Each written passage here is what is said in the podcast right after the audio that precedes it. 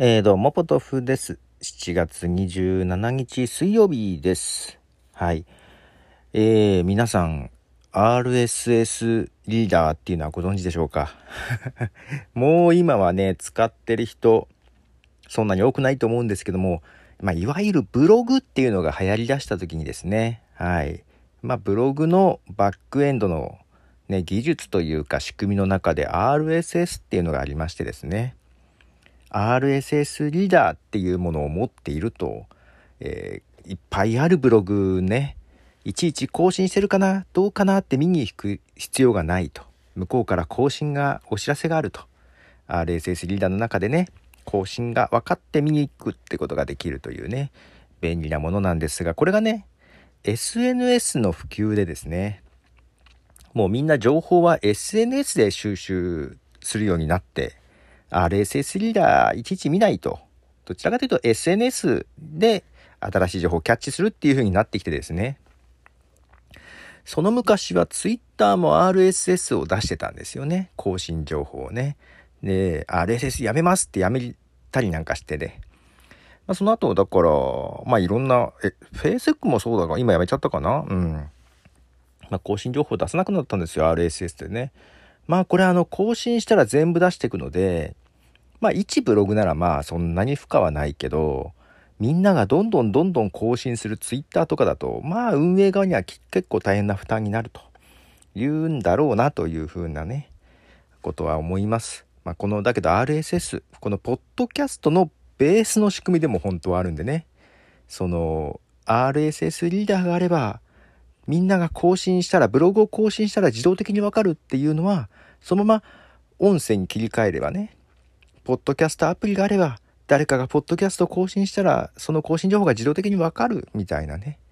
まあその仕組みなんですよ。だとで、ね、このポッドキャスト聞いてたり、配信してたりする人は馴染みの本当は深いものなんですけども、まあただ今あんまりね、表立って見ない感じはありますよね。で、私も RSS リーダー昔から使ってたんですけども、やっぱ RSS を出すサービスが減ってきたので、まああんまり使ってなかったんですよ。ただね、あの、iPhone に一つ入ってて、リーダーってやつなんですけどもね、アプリがね。有料で買ってるんですけども、結構、ポッドキャストの情報を仕入れるのに、まあいろいろ、いろんな方法で調べてたりするんですけども、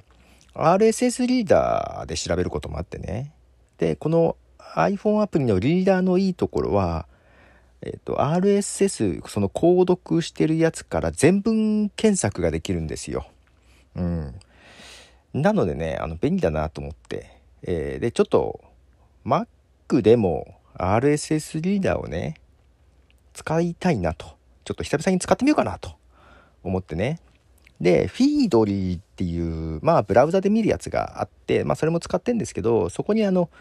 まあ、その、購読情報って引っ越しできるんで、そこにね、あったんだけど、まあ、それをもとにちょっと、購読してるのを整理していったらね、まあ、ほ、色、結構昔から使ってたやつのリストだったからね、もう更新してないサイトの多いこと多いこと、ああ、なんか、こうやって情報ってずっとあるもんなんじゃないんだなっていう、なくなっていくもんなんだなっていう寂しさを感じながらね、はい、使っていたりしますというのと、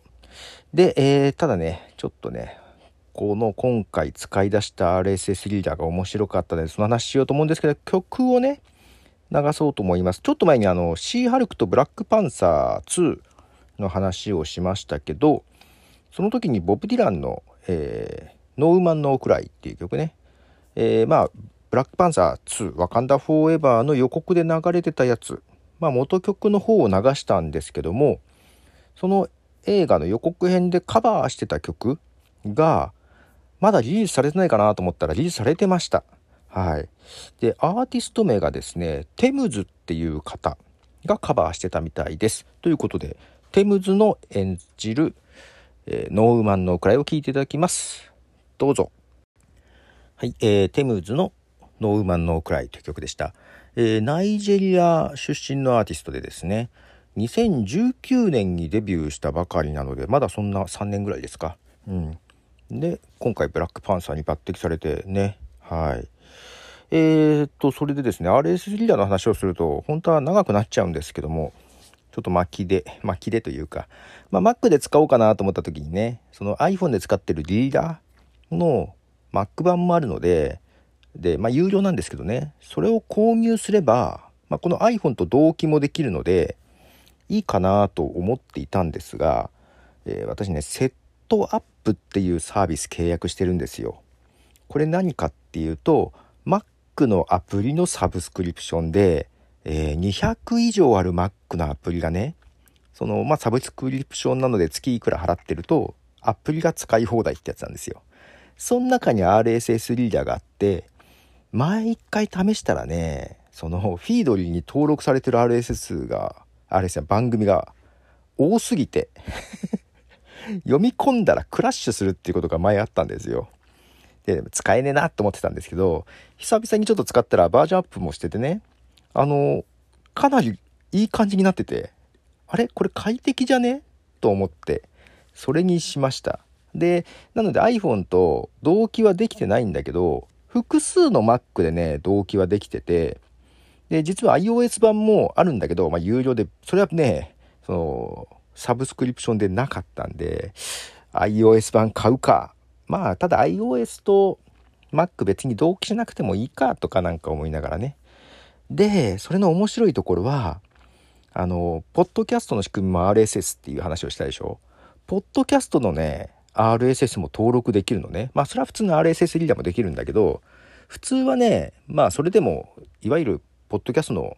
説明文、概要文が表示されるだけなんだけど、なんと、ポッドキャストの場合は再生プレイヤーがついてて、聞けるんですよ。RSS リーダー上で再生してポチって。おお、ポッドキャストここで再生できるんだ、と。だから再生しながら、えー、他のニュースをさ見るみたいなこともできると。で、この、えー、アプリの名前がね、えー、ニュースエクスプローラーって言うんだけどね。まあこれ有料なんだけど、うん、あの、一応、Mac、App Store にもあります。有料ですけどね。いくらか忘れましたけど。で、まあ、ポッドキャストも聞けると。で、ちょっと前に配信した動画ポッドキャストもちゃんと動画はね、再生できるようになるんですよ。音声も動画も再生できると。この RSS リーダー上でね、面白いなと思っていたら、RSS だけじゃなくって、YouTube チャンネルも登録できる。YouTube チャンネルも登録すると、更新情報がやってきて、ここで再生できると。と、Twitter も登録できるんですよ。で、Twitter のユーザー名とか登録すると、まあ、入ってくる。まあ、ちょっとうるさくなるんで そんなにね、えー、登録すると大変かなと思ったんだけど、一応自分のを登録してみたのね。すると自分の書いたやつと、自分がリツイートしたやつの他に、まあ、オプションで選べるんだけど、えー、他の人がリツイートしたやつも来たりとか、えー、自分がいいね押したやつも流れてきたりとかするのね。で、何が面白いかっていうのは全文検索ができるからこの RSS リーダー上でそう気になったやつポチポチポチっといいねしたやつとかも含めてああれどこで見たっけかなっていうのを検索すると出てくると。これ意外と便利。ともう一つ、えー、Twitter のハッシュタグもね登録できるのよ。なので例えば「ハッシュタグポトフさんでください」って言ってるじゃないですか。ハッシュタグポトフさん登録するとこうダッと出てくるんですよ。いや、面白いと思って。ということで、ハッシュタグちょっと前にいただいたやつ。えっ、と、坊主頭な話にですね、加藤さんからいただいてます。加藤さんはね、いつもいろいろ、あの、フィードバックいただきましてありがとうございます。加藤さんから、えっ、と、坊主頭か高校の部活の時にやってたぐらいですね、いやいやしてましたがと、髪洗うのは劇的に楽なんですよねっていうことで、息子もね、一瞬で乾くみたいで、そう私も自分の高校の部活か部活は大丈夫だったけどその前の中学とかで野球とかやってた時やったなとかありますけどね。あと昨日だっけえー、っとそうですね小説リンクの話しましたけどそっちねあのまあリツイートとかも含めてなんか足湯さんとかゆうすけさんとかからも反応いただきましたけどもハッシュタグでもえいただきまして加藤さんからホラーは確かに見方を変えればギャグになってしまいますよねと。で効果音も相まって怖い気もするので間の抜けた音がすると笑ってしまうかもと。であのシリーズまだ続きがあったんですねって知らなかったですと。そうリングシリーズ続きがあったんですよ。まああのだからねホラー基本あんま好きじゃない好きじゃないって言ったら変だけどあの映画見て泣けないっていう話をしてたじゃないですかね。けど泣けないっていうのと同じで怖いっていう感情もあんまりなくっていや怖いっていうかあのびっくりするのはあるよでっかい音とかボーンとか映像でびっくりするとか気持ち悪いっていうのはもちろんあるんだけど怖いかっていうと別にそんなに怖くないんだけど、まあもちろんびっくりはしますと。で、そう、確かにね、やりすぎるとギャグになるんだよね。みたいな話とか、えっ、ー、と、黒柳りんごさんからも、同じリングの話ですね。リングの映画は全て見ましたけど、かっこ見せられたが正しいってありますね。で、ただのホラーだと思ってました。小説があったなんて、しかもミステリーだったとは、と。小説はね、もっとロジカルですね。はい。オカルトが一要素で、ただ螺旋も、えー、小説原作を聞き終わったと終わったところ、終わりそうなとこなんですけども、螺旋はちょっと説明臭いとこも結構多いなっていうのと、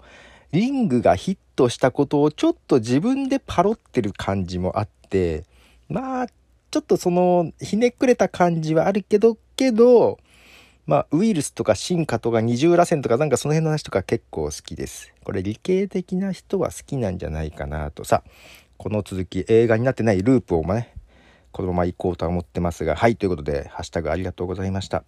長くなってますが、はい、ハッシュタグ、えー、また、ハッシュタグポトフさん、ポトフカタカナ3ひらがなでいただければなと思います。もう一曲、テムズの曲流したいと思います。2020年にリスナーアルバムからテムズで、フリーマインド。はい、えー、テムズのフリーマインドでした。ということで、久々にハッシュタグ紹介をしました。ちょっとハッシュタグ拾いやすくなったので、RSS リーダーで。まあ、ツイッターアプリでももちろん拾えるんですけど、なんかね、うんと、これ、ハッシュタグ拾いやすい。RSS リーダーの方が。えー、ということで、なんか、あちこち行ってね、ほら、ハッシュタグで見て、時系列に、まあ、なった、変えることもできるけどさ、ツイッターもね。うん、最初はなんか時系列じゃなかったりするじゃない？うん、けど RSS リーダーはちゃんと時系列ですし、検索もできるということで。はい。このハッシュタグの中だけで検索とかもできるんですよね。これ。もう、この、この便利さ、